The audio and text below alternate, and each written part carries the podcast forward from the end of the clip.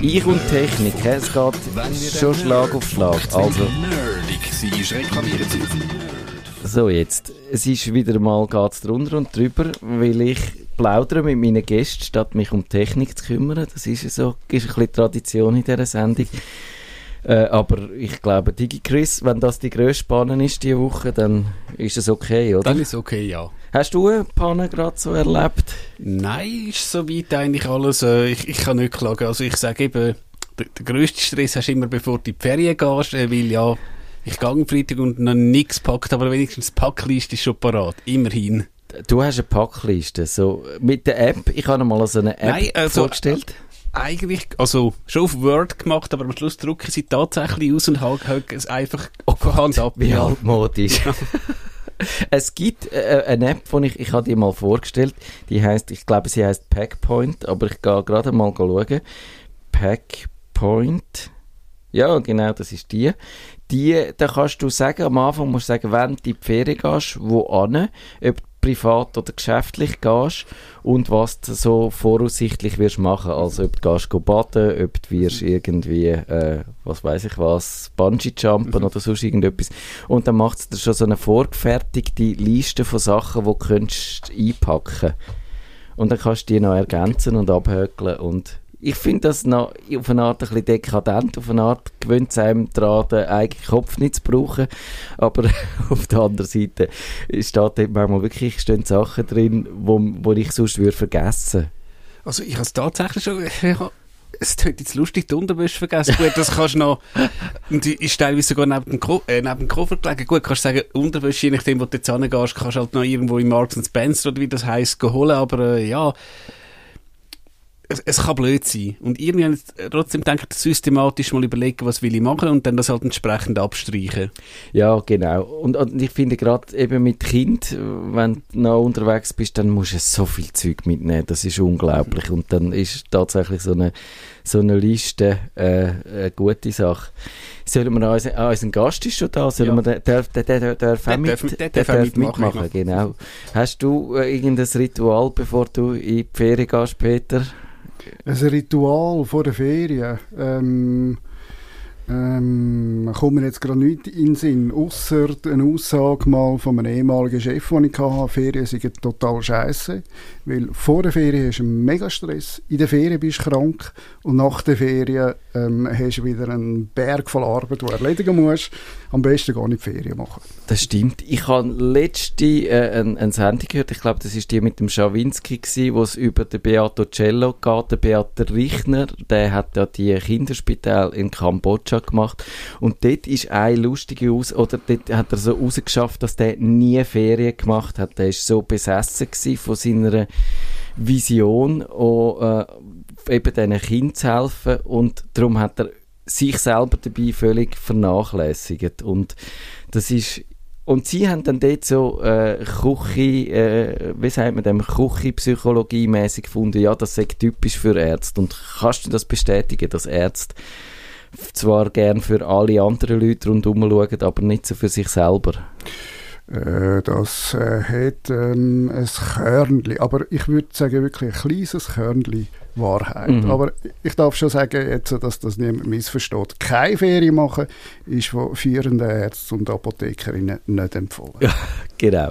Also das heißt, wir machen das nicht nur, weil wir vergnügungssüchtig sind, sondern weil wir es auch brauchen. Und ja, was ist sinnvoll gerade? DigiChris, wie lange? Du gehst drei Wochen, du gehst Nein, nein, nein, nicht drei Wochen, also irgendwie anderthalb etwa, ja. Okay. Also das ist nicht so schlimm wie auch schon, ja. Eben, du, du neigst aber dazu, auch den langen Weg zu gehen. Einfach aus der Erfahrung heraus, dass du findest, ja, es ist, es ist gut, wenn man, ich, ich merke, ich gehe meistens kurz und merke, kaum bin ich eigentlich in der Ferien äh, und angekommen, sind sie schon wieder fertig.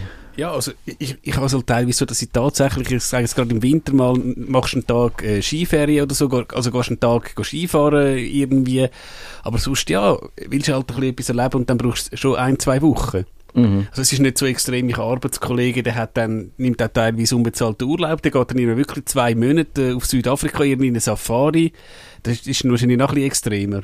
Einfach Mhm. zwei, ja, zwei Minuten lang durchs Land äh, chattet, aber wirklich hat er die Reise schön dokumentiert, weil so scherzhaft von der Chefchefin ist das Bedingung gewesen, hey, es könnte aber mindestens einmal pro Woche kommt ein Reisebericht mit schönen Bildern von Leuen und weiß ich was. Äh, oh, oh, das ist aber auch ein bisschen übergriffig. Also, nein, es ist natürlich scherzhaft gewesen, er hat das gern gemacht und hat dann irgendwie gesagt, als er heimgekommen ist, irgendwie, er hat 1000 Bilder auf der Kamera und irgendwie, äh, seine Frau hat irgendwie 1500 Bilder. Also, und jetzt müsst ihr ja. die alle jetzt anschauen. anschauen das ja. hat er jetzt davon, genau. Ja, das ist lustig. Ja, pf, Ferien, ich, ich weiß es nicht. Ich würde auch gerne mal ein bisschen länger machen, aber ich habe das Gefühl, ich, bei mir würde Gefahr bestehen, dass ich dann mein Leben so sehr würde hinterfragen, dass dann ich äh, noch bevor die Ferien fertig sind, meine Kündigung würde einreichen und irgendwie ein, äh, was weiß ich Kamelzüchter oder so? Ja, irgendetwas werden. Besteht die Gefahr, dass man... Äh, das Kamelzüchter könnte werden, ja gut, also mein Traum ist eh, ähm, wenn ich dann mal einen neuen Job suche, will ich äh, so ähm, Güterzüge von der SBB so durchs äh, Schweizer Mittelland fahren noch ein arbeitsmedizinischer Hinweis. Es gibt gute Studien, die zeigen, dass eigentlich äh, Ferien weniger als eine Woche nichts bringen. Tatsächlich. Das ist wissenschaftlich bewiesen. Wie, wie, was wäre dann so das Optimum? Zehn Tage. Irgendwann mal eben schlägt es vielleicht auch ins Gegenteil um. Könnte ich mir vorstellen, dass man dann völlig zum Takt auskommt. Zum Optimum, also das weiß ich nicht, aber meine eigene Erfahrung ist, eine Woche ist knapp. Mhm. Das kann ich also unterschreiben. Und ich habe jahrelang wirklich immer nur eine Woche Ferien gehabt und äh, wahrscheinlich auch aus dem Gefühl heraus, ich sage unersetzlich, was manchmal gestummen hat und manchmal natürlich auch nicht so ganz. aber, aber ja, so ist es. Wir fangen pünktlich an. Ein Digitalthema ist diese Woche, hatte ich den Dienst von Google, den Stadia-Dienst, wo man jetzt kann dann äh, äh Spiele auf sein Handy streamen, hat dich der irgendwie gepackt? Ähm, ich habe mal zur Kenntnis genommen, ich habe momentan äh, spiele ich ein mit dem Microsoft-Dienst äh, um, also was es auf dem PC gibt, also ich finde es sicher spannend, aber äh, Jetzt schauen wir mal. Ich weiß gar nicht, ob der schon in der Schweiz verfügbar Nein, ist. Nein, er ist, gibt in 14 Ländern. Ich musste darüber schreiben, er merkt jetzt darum, äh, weiss ich das zufälligerweise. Sonst eben so äh, Spiele, das ist ja dann mehr so auf der, also Spiele am Handy, so die Zwischendurch-Spiele mache ich gern, aber so die ein bisschen ernsthafteren grafikintensiveren Geschichten, wo es ja darum geht, wo man dann eben kann aus dem Rechenzentrum auf sein Handy streamen, dass man nicht muss äh, sich einen teuren Gamer-PC kaufen, die lassen mich eher so ein bisschen kalt. Ich ich finde die Idee halt noch gut, wenn du jetzt tatsächlich mal so einen möglichen Kracher, sagen wir Red Dead Redemption 2 willst spielen, aber nicht extra 2'000, 3'000 Stutz für die Hardware, dann spielst halt mal 10, 20 Stunden und dann ist wieder gut. Dann, ja, spannend, aber können wir sicher einmal noch sonst darüber reden. Und ich habe fast gesehen, ich habe fast wieder nochmal ein Jingle-Chaos angerichtet, aber ich schaffe es jetzt, glaube ich. Wir fangen pünktliche 5 Sekunden mit dem Nerdfunk an. Nerdfunk. Herzlich willkommen zum Nerdfunk. Nerdfunk. Ihr Nerd am Mikrofon, der Matthias Schüssler. Und der Digi Chris. Guten Abend. Der Peter Studer ist Jugendpsychiater in Winterthur. Er erklärt uns heute, wie, wir haben ja nämlich, wir haben die äh, Frage aufgeworfen vor kurzem, das ist im Nerdfunk 300, äh, nein, wann ist es gewesen?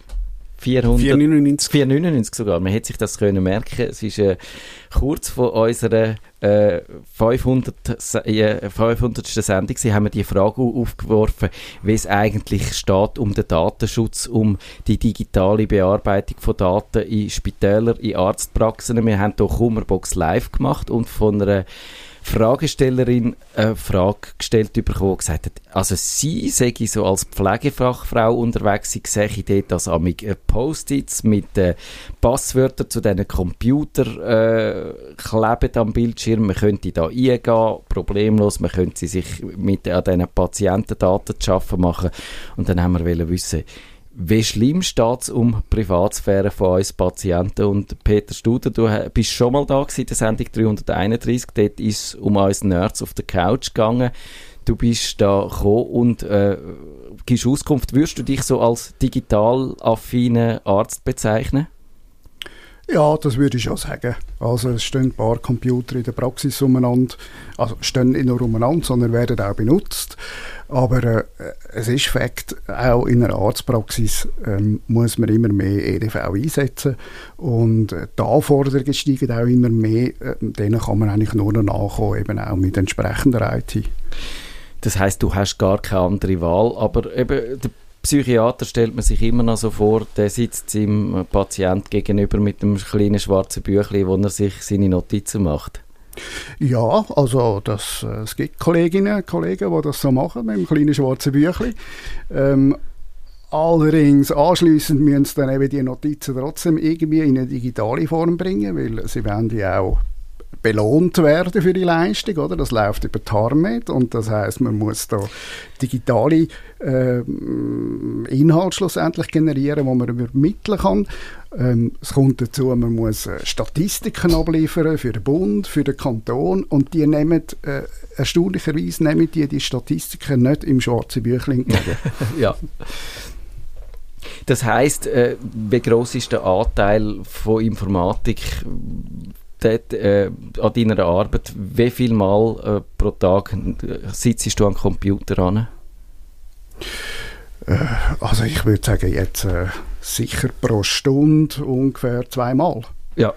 Nämlich zum das Dossier aufmachen vom Patienten, der kommt und wir Psychiater haben jetzt nicht so einen hohen Turnover, wir können uns ein bisschen mehr Zeit nehmen für eine Patientin, für einen Patienten und am Schluss dann auch wieder Beispielsweise, wenn jemand ein Arztzeugnis braucht, wenn jemand ein Rezept möchte, wenn man ein Medikament möchte abgeben das muss dann halt alles digital passieren. Aber jetzt, ähm, wenn ich einhake, wie mach, machst du dir während dem Gespräch konkret Notizen noch auf einem Blog oder schreibst du sie in das Tablet oder etwas rein? Ja, das, äh, genau diese Frage habe ich jetzt befürchtet, oder?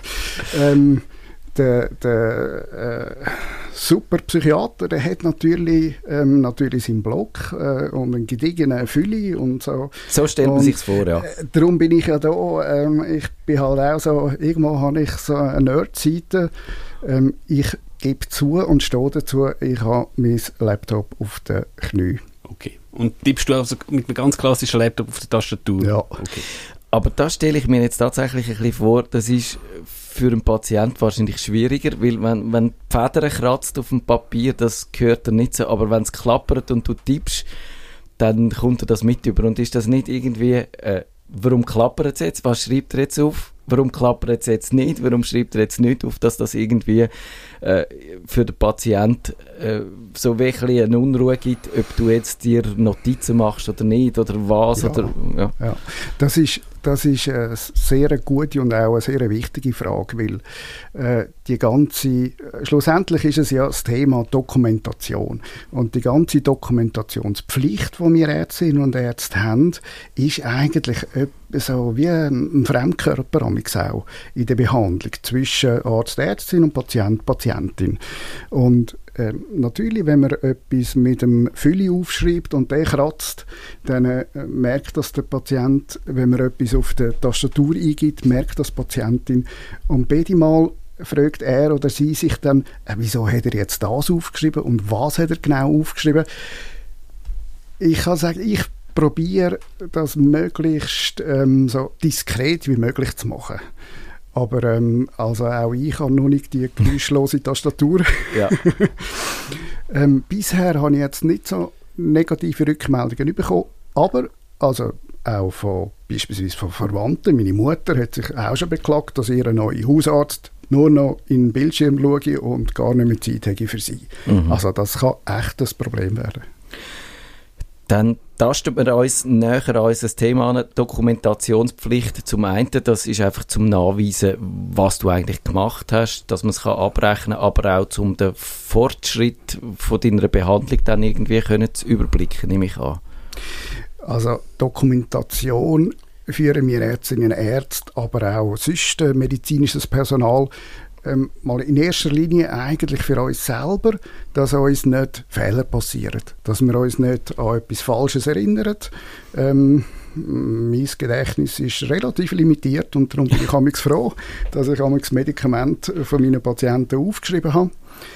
Und daneben ist aber in den letzten Jahren, Jahrzehnten auch so ein bisschen die, der forensische Aspekt immer wichtiger geworden. Also der rechtliche, dass man eben äh, auch muss dokumentieren, wie eine Behandlung verlaufen ist, nicht nur wegen der Abrechnung, sondern dass man auch äh, bei Rückfragen eben dann könnte auf die Dokumente zurückgreifen und belegen, wieso, dass man etwas gemacht hat oder wieso, dass man etwas unterlassen hat. Mhm.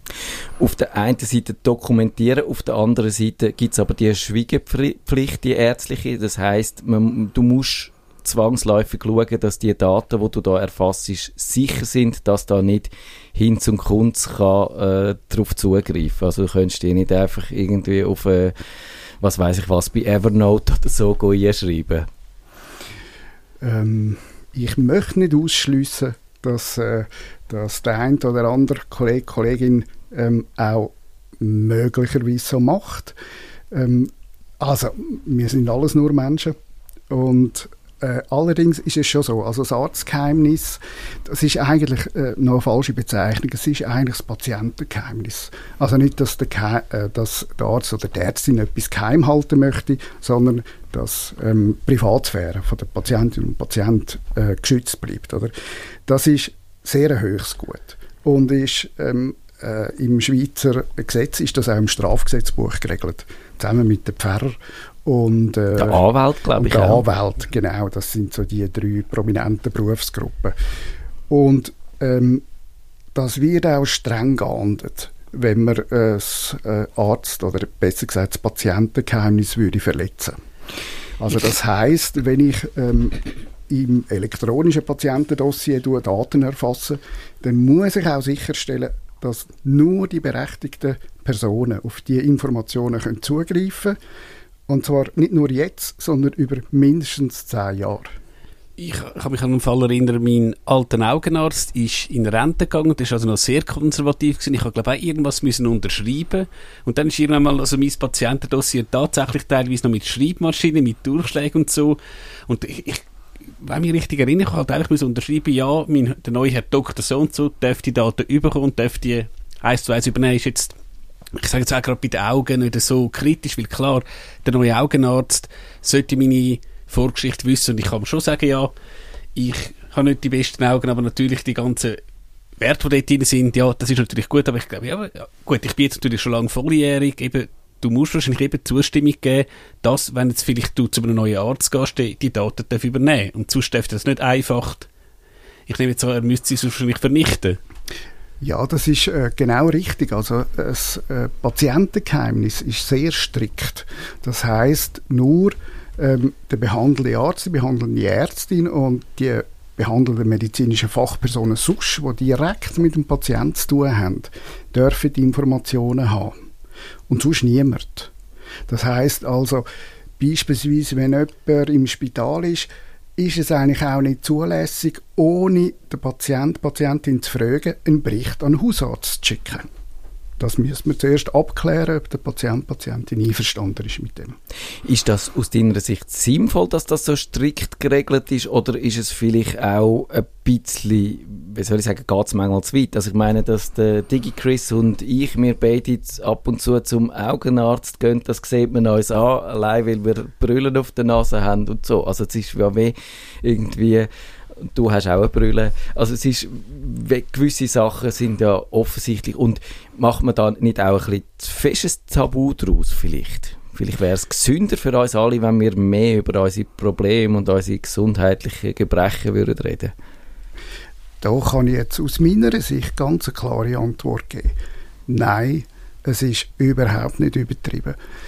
Die ähm, Wahrung und die ganz strikte Wahrung vom Patientengeheimnis ist Grundlage für eine gute Zusammenarbeit zwischen Medizinfachpersonen und Patienten, Patientinnen. Und ähm, ich persönlich bin der Ansicht, das ist eigentlich eine ganz wichtige Aufgabe, dass wir im Interesse der Patienten, Patientinnen das verteidigen, verteidigen gleich auf äh, welches Medium das jetzt eingesetzt wird. Sei es Papier, sei es äh, Telefonanrufe, äh, beispielsweise ich auch schon ähm, äh, Fragebögen bekommen von einem Sozialamt, wo medizinische Details hat wissen zu äh, einem Patienten. oder ähm, äh, Lebensversicherung, die hat wollen, äh, die ganze Krankengeschichte äh, überkommen von einer Patientin. Das geht nicht. Mhm. Mhm. Ja, das ist ganz klar. Das wäre dann auch unter Umständen nicht im Interesse vom Patienten. Gerade wenn es von der Lebensversicherung kommt, dann suchen die wahrscheinlich eher einen Grund, warum dass sie nicht müssen zahlen müssen, weder äh, dass sie jetzt sofort, weil wenn sie zahlen sofort, dann könnten sie ja das auch machen. Ja, wobei es ist, es ist egal, ob es im Interesse vom Patienten oder der Patientin ist. Ähm, Fakt ist, nur er oder sie tut entscheiden, mhm. wer medizinische Informationen sonst noch überkommt. Und wenn die Einwilligung nicht ausdrücklich vorhanden ist, dann äh, gibt es keine Informationen. Darf man nicht. Ist das bei allen Ärzten so durchgedrungen? Gerade in Zeiten von sozialen Medien wird das, glaube ich, ja auch immer schwieriger, dann das so aufrechtzuerhalten. Ich habe jetzt ein bisschen gesucht im Hinblick auf die Sendung und habe zum Beispiel gefunden, äh, glaube ich, einen Artikel im im, äh, im Tagi oder so vom Arzt, wo dann ein Bein amputiert hat und mit dem posiert hat auf Facebook. Da hat man nicht das Gefühl, dass, dem, dass er so richtig bewusst war. Ähm, ja, mit einem amputierten Bein auf Facebook ähm, äh, sich Lorbeeren suchen. Ähm, eben, es gibt eben Chirurgen und Psychiater, oder? also, ähm, das finde ich jetzt nicht mehr grenzwertig, sondern ähm, ja, ich kann das jetzt nicht nachvollziehen. Mein ja. Eindruck ist, dass sich eigentlich alle Medizinfachpersonen sehr große Mühe geben, dem höheren Anspruch zur Wahrung von der Privatsphäre anzukommen. Aber ähm, äh, wo gehobelt wird, fallen die Späne. Ähm, es passieren Fehler und es, es passieren eben die dummen Fehler, wo dann äh, eine riesige Geschichte sich kann entwickeln kann. Beispielsweise, also mein Name ist Peter Studer, das ist so ein, bisschen ein Kommunenname und darum habe ich das Vergnügen, Mail überzukommen über Patienten, Patientinnen, die ich noch nie gesehen habe ähm, von Kollegen, die Berichte verschicken per Mail. Und da ist halt immer Gefahr da, dass man halt äh, einen Peter Studer mit einem Peter Stuber verwechselt oder einen anderen Peter ja. Studer, was es auch noch gibt. Und das sind natürlich dann, mh, hm, das dürfte nicht passieren. Gibt es auch Fälle, wo du siehst, dass das Arztgeheimnis oder das Patientengeheimnis vielleicht sogar negativ könnte sein, sagen wir, wenn man irgendeinen Patient hat, der einen Notfall erlitten hat und dann, wenn dort der Arzt, der dann die erste Behandlung macht, irgendetwas müsste abklären, schnell einfach informell könnte dem Hausarzt anrufen und so Auskunft einholen oder wie auch immer schneller gewisse lebenswichtige, vitale Informationen überkommen, die so vielleicht geschützt sind und er nicht überkommt. Also ich bin Arzt und nicht Jurist. Mhm. Die Juristen sehen das vielleicht anders. Ähm, als Arzt würde ich sagen, und da gehe ich davon aus, das sehen meine Kolleginnen und Kollegen genau gleich, ähm, äh, darf man auch durchaus mal den gesunden Menschenverstand einsetzen. Also die Wahrung vom Patientengeheimnis ist wichtig und ist ein höchstes Gut, aber im, in einem Notfall jetzt äh, das Überleben von einer Patientin zu sichern, ist mindestens ein höchstes Gut. Also gesunden Menschenverstand und dann äh, schafft man zusammen, ohne äh, dass man die Einwilligung hat. Allerdings, man muss nachträglich quasi äh, sie oder ihn informieren darüber. Also nach dem Motto, wenn ich jetzt irgendwo da zusammenbreche und so, vielleicht man würde beim Hausarzt anrufen, was hat der Chris für, ich sage jetzt Allergien, können wir ihm das irgendwie, das Mittel geben? Das schadet mir ja auch nicht. Also so was, was wirklich in meinem Interesse ist. Und da würde auch keiner nachher sagen, am Hausarzt, hey, wieso hast du dem Rettungssanitäter gesagt, dass ich das und das Medikament nicht vertrage? Also das ist ganz klar, da gibt man sofort Auskunft natürlich. Ähm, wenn aber jetzt jemand telefoniert und sagt, er würde jetzt äh, bei dieser Gelegenheit auch gerne noch wissen, was dann eigentlich äh, bei der letzten Psychiaterhospitalisation noch rausgekommen ist und so, dann äh, würde man ein bisschen die Stirn runzeln und äh, ich würde den Eindruck haben, das ist glaube ich jetzt für die Behandlung vom akuten Opfer mhm. nicht nötig. Und schnell eine Frage, kann ich sozusagen die Vollmacht, also klar, ich kann das Zeug geben, kann ich das jemandem, ich sage jetzt meiner Frau, Freundin, Eltern delegieren oder kann nur ich die Einwilligung geben? Also angenommen, ich bin voll, volljährig. Als urteilsfähiger Patient, Patientin kannst eigentlich nur du okay. das entscheiden. Natürlich kannst du die ähm, Kompetenz auch delegieren, musst das auch einfach entsprechend Mhm. kommunizieren. Es gibt dann eben die Spezialfälle von äh, urteilsunfähigen Patientinnen und Patienten, wo man dann äh, ganz komplizierte Regelungen zum Teil hat. Aber grundsätzlich bist du äh, der Herr über deine medizinischen Daten. Jetzt machen wir die Sendung eigentlich in einem guten Moment, weil ich habe erst herausgefunden durch dich überhaupt, dass ja jetzt das eidgenössische Patientendossier, das wird digitalisiert, das wird elektronisch, das ist jetzt glaube ich gerade so im Tun, das sollte dann äh, eingeführt werden demnächst. Ganz pauschal gefragt, findest du das gut, dass das jetzt so digitalisiert wird, eine digitale Lösung gibt, oder, oder äh, denkst du, wäre jetzt auch nicht nötig gewesen? Ich finde das eine gute Sache. Also das ist ein Schritt, der äh, sinnvoll ist. Ähm, allerdings, ich glaube, das ist sogar noch mein Lapsus. Ich habe in einer Mail an dich mal geschrieben, eidgenössisches Patientendossier. Es ist nicht ganz falsch, weil Ah, okay. äh, es wird von Bund und Kanton mitgetragen, aber äh, es ist eigentlich das elektronische Patientendossier. Genau.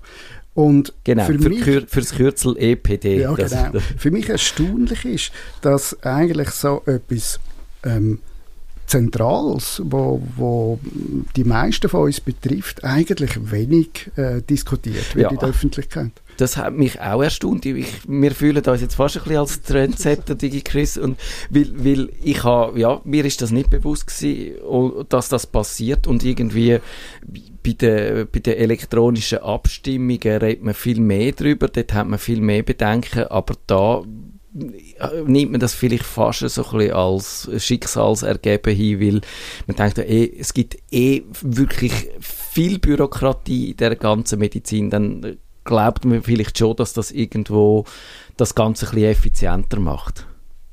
Ja, ähm, wobei, ähm, wie gesagt, ich finde es eine gute Sache. Allerdings, Okay. äh, ich habe da äh, in der Vorbereitung auf die Sendung heute habe ich mich natürlich äh, fundiert äh, informiert und habe da gesehen, was denn alles Zielsetzungen sind und ähm, äh, da ist also äh, in der im Gesetzestext auch festgehalten, das elektronische Patientendossier soll erstens die Qualität von der medizinischen Behandlung stärken, zweitens den Behandlungsprozess verbessern, drittens Patientensicherheit erhöhen und viertens die Effizienz vom Gesundheitssystem steigern und zum Glück hat meine Hand fünf Finger. Äh, da kommt nämlich noch der fünfte Punkt und es soll dann auch noch gerade Gesundheitskompetenz von der Patientinnen und Patienten fördern. Ähm, Ich, ich bin gespannt. Äh, ich bin nicht ganz sicher, ob sich so viel ähm, mit dem Patientendossier erreichen lässt. Du findest, es ist ein bisschen anspruchsvoll. Was wäre denn deine private Hoffnung an das Projekt? Was, oder wem findest du, bringt es etwas, wenn es mir das und das erleichtert? Also ich plaudere jetzt aus der Schule. Ähm, äh, ich gehe nicht davon aus, dass das elektronische Patientendossier jetzt für mich oder meine Patienten äh, eine grosse Veränderung wird bringen. Auch nicht eine grosse Verbesserung. Ähm, es, wir sind alles nur Menschen. Es hat es schon gegeben, dass ich Austrittsberichte von Patienten bekommen habe, ähm, die vor einem Jahr bereits austreten sind.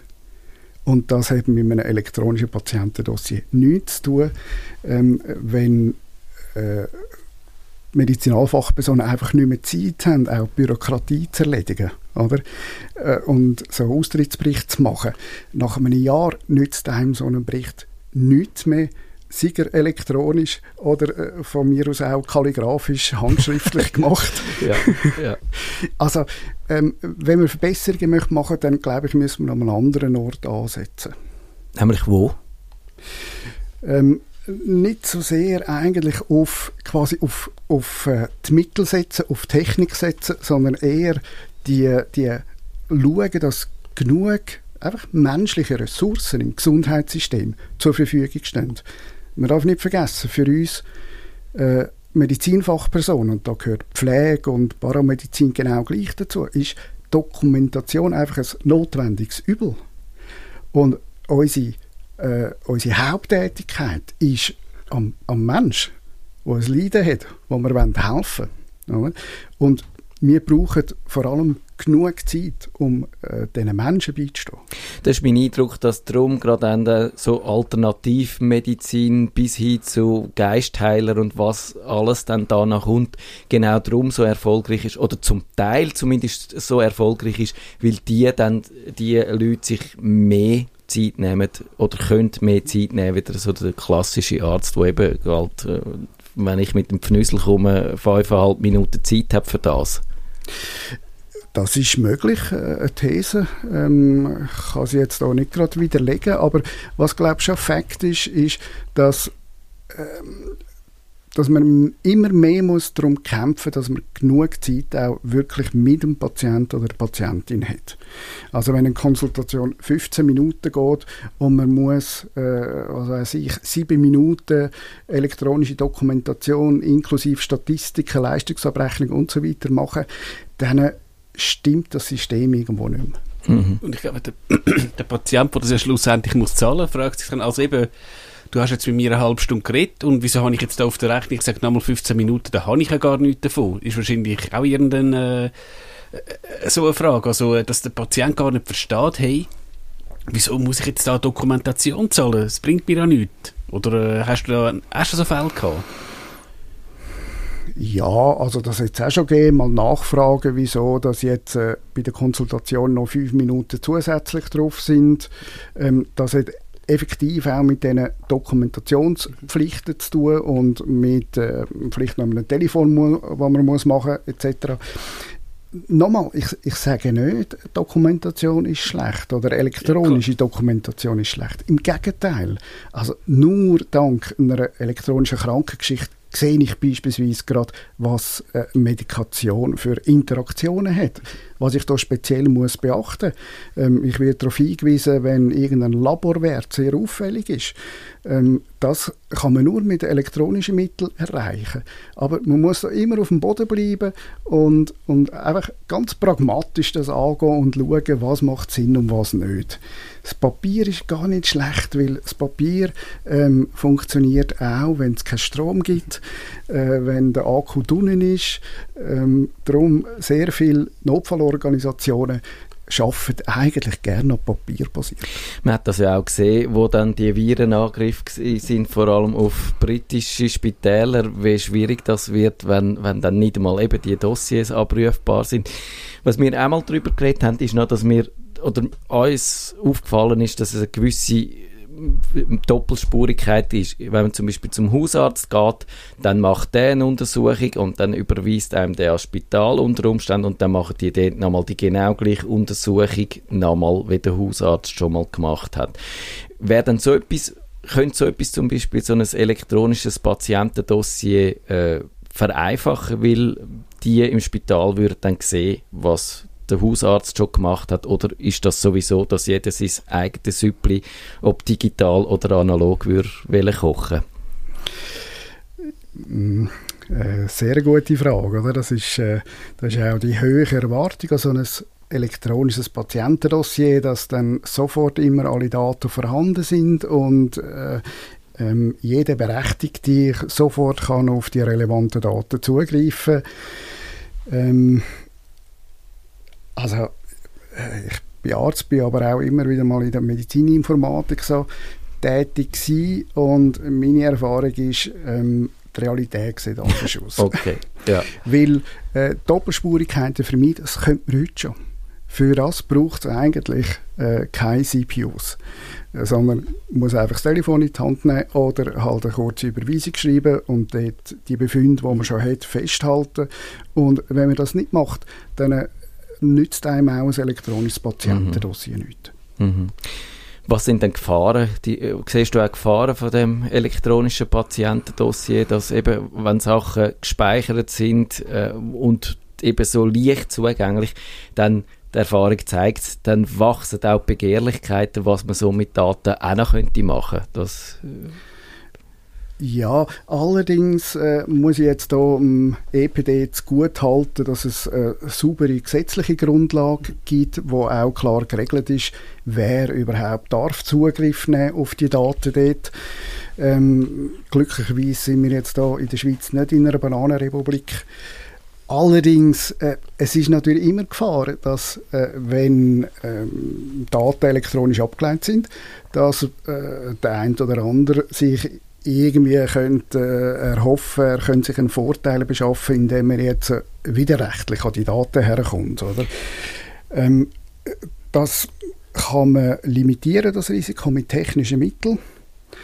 Ähm, es ist dann halt immer die Abwägung zwischen, und das ist auch äh, eigentlich der Punkt, wo die Kollegin äh, erwähnt hat mit der Post-it am, am, Monitor, oder? Die Balance zu finden zwischen ähm, Benutzerfreundlichkeit und Schutz. Mhm. Mhm. Genau. Du noch gerade eine Frage, Chris? Wir sind fast ja. am Ende. Jetzt haben wir drei Minuten. Ich würde sagen, äh, wie siehst du denn das generell? Man kann ja auch die, die ganz technische Entwicklung könnte man als Arzt auch so ein bisschen als Konkurrenz sehen. Ich habe jetzt gerade so verschiedene, äh, da geht es jetzt nicht mehr ums Patientendossier, aber zum Beispiel um die künstliche Intelligenz, wo kann dann auf Röntgenbilder drauf schauen und zum Beispiel gewisse Befunde schneller und eher sieht als ein geübter Arzt, zum Beispiel, glaube ich, Alzheimer ist so ein Fall, falls ich mich nicht täusche, wo, wo das schon eingesetzt wird hast du siehst du das als Konkurrenz oder als Unterstützung? So die künstliche Intelligenz, die Apps, wo man neuerdings hat, wo man, wo man auch durch so ein System durchgehen als Patient und dann sagt einem die App, was man hat und dann kann man am Arzt sagen, du, aber los jetzt da, meine App hat gesagt, ich habe das und du kommst auf, auf einen ganz anderen Befund. Macht das das eher schwierig, deine, schwieriger, deine Arbeit oder auch spannender? Und der Ärztin Ärzte gibt es ja auch eine, eine, neue Krankheit, die auftreten ist, der sogenannte Morbus Google. ja. Das sind die Patienten, die kommen und ja. äh, sich selber schon diagnostiziert haben. Ich sehe den technischen Fortschritt eindeutig als Unterstützung. Und ich habe überhaupt keine Bedenken, dass wir da irgendwie würden wegrationalisiert werden. Ähm, auch meine Erwartungen an künstliche Intelligenz, wenn die die ultra langweiligen Serienröntgenbilder durchforsten. Super, sollen sie machen. Und trotzdem braucht es die guten Radiologen immer noch, die eben das ganz Spezielle eben im, im einzelnen Fall können sehen und vor allem das, das ganze Bild von dem Patienten integrieren. Eben nicht nur das Röntgenbild, sondern auch noch die klinischen Befunde und seine Beschwerden.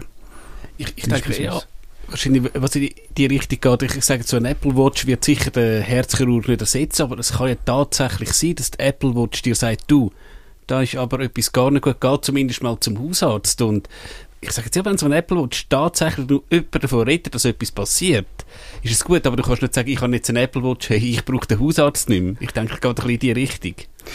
Ja, also äh, Kardiologen können sich ja freuen, wenn äh, die Apple Watch das äh, plötzlich kann, den Hinweis geben soll zum Kardiologen oder, oder zum Hausarzt, äh, vielleicht das erste Mal. Ähm, die, die Gadgets, die haben das ja quasi eigentlich integriert, dass sie eher tendieren, falsch positiv Meldung zu geben. Also ähm, das heißt nicht unbedingt, dass Medizin effizienter wird. Okay. Es war spannend gewesen. wir sind leider schon durch mit unserer halben Stunde. Es, äh, bist ja eigentlich, habe ich rausgespürt, oder das hast du auch deklariert, sonst würdest du unsere Sendung nicht hören. Du bist ein Nerd, aber hast du auch Kollegen, die finden, ich bin Arzt und ich will eigentlich nichts mit Digitaltechnik zu tun haben, die sich dem verweigern und wo vielleicht äh, jetzt auch ein bisschen umlehren zwangsläufig? Ja, da gibt es nicht so wenige äh, wo genau in dieser Situation sind. Und, und auch das elektronische Patientendossier wird dann natürlich für äh, verschiedene Kolleginnen und Kollegen auch wieder eine Umstellung bedeuten. Es ist wahnsinnig komplex. Ich habe nur das äh, Diagramm gesehen, wie es eingeführt wird. Äh, das ist, das ist unglaublich. Das ich habe das schön ausdrücken. Ich hoffe, das Mikrofon kann das in Farbe übertragen. Es ist einfach ein Wirrwarr von ähm, irgendwelchen Linien und Pfeilen und Zeichen und aber vielleicht noch zum Hinweis, also ähm, Stand Oktober 2019 ist immer noch, dass im zweiten Quartal 2020 das elektronische Patientendossier zur Verfügung steht. Genau. Nächstes Jahr geht es los. Vielleicht lesen wir dann noch ein bisschen mehr äh, in den Medien, sonst sind wir Pionier gewesen. Nächste Woche, Woche Digi Chris, wir haben es erfahren, du bist dann schon in der Ferien. Wir wünschen dir natürlich gute Erholung. Dann gibt es Kummerbox live mit, äh, mit dem Kevin, er ist dann glaube ich wieder rum. Und dem Peter Studer ganz herzlichen Dank für den Besuch im Studio. Ich bedanke mich. Schönen Abend. Wenn ihr den Nerdfunk zu wenig nerdig seid, reklamiert sie auf nerdfunk.stadtfinder.ch. Nerd